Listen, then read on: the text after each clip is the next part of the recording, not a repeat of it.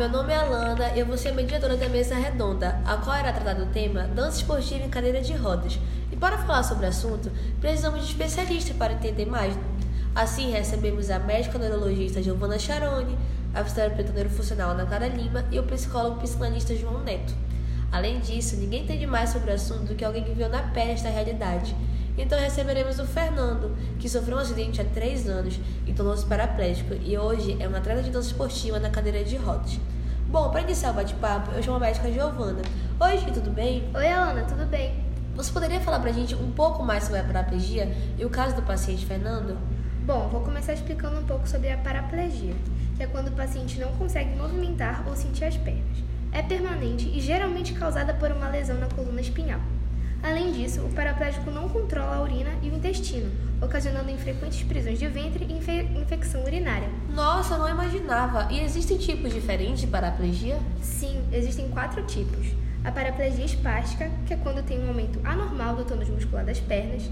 A paraplegia flácida, quando os músculos das pernas ficam muito enfraquecidos. A paraplegia completa, quando não há sensibilidade nem movimentação das pernas. E por fim, a paraplegia incompleta, quando há sensibilidade, mas a força das pernas é diminuída. Mas e onde o atleta Fernando se encaixaria dentre essas? Bom, ele se encaixa na paraplegia completa, ocasionada por um traumatismo raquimedular, o TRM, devido a um acidente de trânsito onde lesionou a coluna lombar. Ah, entendi. E que medidas você tomou após o diagnóstico?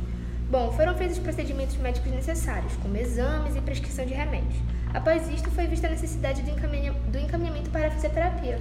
Bom, como a Giovana falou, devido ao encaminho para a fisioterapia, agora eu vou chamar a fisioterapeuta neurofuncional Ana Clara para nos explicar como a dança ocorre em conjunto com a reabilitação da nova condição do paciente.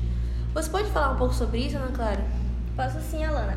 No aspecto terapêutico, a dança tem como principal função fornecer um caminho para a reabilitação por um meio não convencional em relação aos cadeirantes. O tratamento com a realização de esportes oferece vários benefícios, como a resistência física, diminuição de contraturas, além do ganho de agilidade no manejo da cadeira de rodas e de equilíbrio de tronco. Vale ressaltar que todos os músculos do membro inferior foram afetados, impossibilitando o movimento do paciente, e no tratamento foram trabalhados os músculos do membro superior para preservar as articulações, como as do ombro, cotovelos e pulso, além de exercícios que promovem o retorno venoso. Felizmente, num país de forte tradição musical como o nosso, a dança pode atingir profundamente o interesse de muitos, tornando-se um valioso instrumento de reabilitação. Nossa, é verdade. Concordo. Bom, durante o tratamento, o paciente pode adquirir conquistas como ganhos motores, psicológicos, educativos, de independência, bem-estar e uma maior qualidade de vida. Nesse contexto, a dança está intimamente ligada com os serviços fisioterapêuticos, já que conta basicamente com o movimento enquanto instrumento de tratamento. E após a fase aguda, quais foram as recomendações para a continuidade do tratamento do paciente? Pergunta importante. Após a fase aguda, é de grande importância que a pessoa pratique um exercício de sua preferência para suscitar identificação e motivação, fato que contribui para a redução da ansiedade, para terminar o tratamento e o foco aponta para a própria atividade e não apenas para cumprir uma obrigação. E em relação à reintegração do paciente? Ah, sobre o aspecto social, a prática em grupo possui vantagens relevantes no sentido de promover a troca de experiências entre os membros, facilitando a socialização. Trata-se, portanto, de um momento de lazer coletivo em que as pessoas têm a oportunidade de se relacionar por uma linguagem não verbal, ou seja, através do corpo. Ana, eu queria saber, você praticou a multiprofissionalidade com o Fernando? Sim, Alana, claro, é importante analisar o paciente como um todo para garantir não só a melhora física, como também a mental. Logo, o encaminhei para um psicólogo para reagir melhor ao cotidiano em frente aos desafios devido às suas limitações. Bom, dando continuidade ao bate-papo, vamos escutar o psicólogo e psicanalista João Neto, o que possui muita experiência com esse tipo de caso e afinidade com o esporte da dança de cadeiras de rodas. Oi, João, obrigada por aceitar o convite. O que você pode nos dizer sobre o caso do Fernando? Olá, amigos. Inicialmente, eu gostaria de agradecer a oportunidade de estar aqui com vocês. Bom, assim como o Fernando, várias pessoas já foram dançarinas no passado e o diagnóstico psicomotor é bem semelhante entre os pacientes. A lesão medular constitui-se na perda da integridade física, promovendo uma mudança da imagem corporal e autodestruição psíquica. Além disso, as reações que se manifestam dependem dos níveis socioeconômicos, da disponibilidade do querer fazer o tratamento ou não e a cultura no qual está inserida. É, trazendo o perfil psicológico geral, as características expressivas desse grupo são a dificuldade de perceber as mudanças corporais, busca da recuperação do que foi perdido e o aspecto social profissional pouco desenvolvido, além de reações psicológicas, como insegurança, ansiedade, isolamento social e até raiva. Égua, que interessante. E qual a grande influência da dança de cadeira de rodas para a saúde emocional? Ah, tem vários. Envolvimento entre a dança e cadeira de rodas, movimento realizado na dança e a influência na saúde dos, dos praticantes. Percebe-se que há um sentimento ligado ao dançarino proporcionado pela sua presença no palco e com sua relação com o público. Ou seja, a linguagem corporal tem uma relação direta com a emoção do dançarino.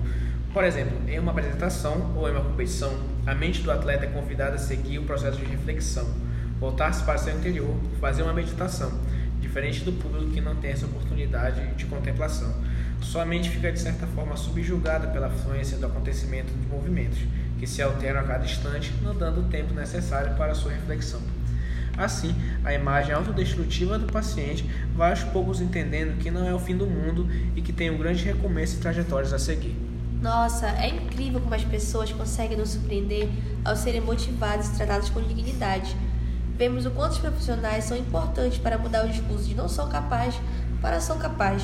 Dessa maneira, agora vamos escutar o Fernando, atleta de dança esportiva com cadeira de rodas, grande conhecedor desse assunto por ter o vivido. Olá, Fernando, para começar, pode nos falar um pouco como foi o seu acidente? Olá, Lana, eu posso sim. Bom, eu sofri um acidente quando eu estava saindo do ensaio. Nesse dia eu voltei um pouco embriagado e sem cinto de segurança. Depois eu não me lembro de como foi, apenas de um barulho e depois de acordar num quarto de hospital ainda desnorteado. Logo depois eu recebi a notícia de que eu não poderia andar novamente. Fiquei desolado, não queria mais sair de casa. Poxa, eu imagino quanto tenha sido difícil para você. Mas como você conheceu a dança e como ela lhe beneficia? Bom, Alana, eu já era dançarina antes de sofrer um acidente de carro. A dança de salão era o meu sonho desde criança e meus pais sempre me apoiaram bastante. E, esse, e com esse apoio, eu decidi continuar mesmo, mesmo após o acidente. A dança de cadeiras de rodas me ajudou a me reinserir na sociedade, me deu a possibilidade de me expressar novamente e voltar aos holofotes por conta da boa relação com o público e também com relacionamento recíproco com a plateia. Além disso, o apoio de todos os profissionais foi de extrema importância para que eu pudesse ter as condições necessárias, tanto físicas como psicológicas, para que meu retorno pudesse acontecer com toda a força. E como é o mundo da, da dança em cadeira de rodas? É um pouco complicado. Acredito que uma das causas disso é a pouca visibilidade que essa modalidade tem, o que gera falta de oportunidades para sua prática. Mas, mesmo com todas as dificuldades, foi onde eu me reencontrei, eu reencontrei a felicidade em poder continuar dançando. E eu sou muito feliz em poder fazer desse mundo. Que bom, Fernando. Fico muito feliz de saber. É muito bom saber de histórias de superação como a sua. Então, gente, por hoje vamos ficando por aqui. Eu gostaria de agradecer a participação de todos. Foi uma conversa muito rica e produtiva. Obrigada. Até a próxima. Até logo.